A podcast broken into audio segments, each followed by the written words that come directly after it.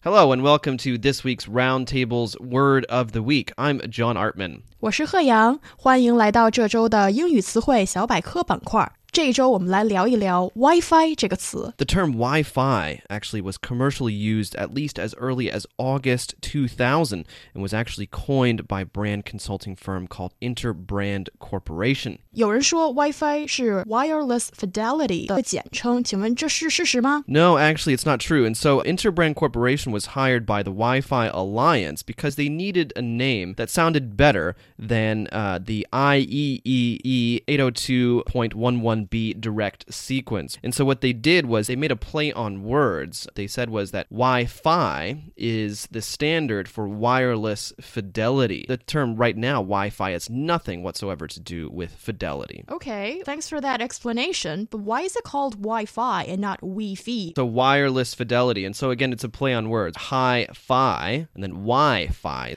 I guess you need to know the origin to understand how mm. to hmm. pronounce it. 在使用 Wi Fi 的时候，常常我们会提到“热点”这个词，我们该怎么说呢？ Right. And so in English, that's a hot spot. And basically, it's just a wireless access point that usually you use a router to connect to. And so I think that many of our listeners also understand that a router is just a piece of equipment where you plug it into the internet. A wireless router will broadcast a Wi Fi signal that you can use to connect your other devices to. 知道你说的是路由器吧？嗯，如果要是来使用移动设备共享互联网连接的 方法，请问这个应该怎么说呢？ In English, we call this tethering. And so the idea is, is that you have a 3G or 4G enabled device that can be a smartphone or a tablet with a 3G connection, and you can turn on something called tethering, and that basically just turns your mobile device into a wireless hotspot. And that's all the time we have, unfortunately, for this week's Word of the Week. Thank you so much for joining us, and don't forget to uh, tune in next time.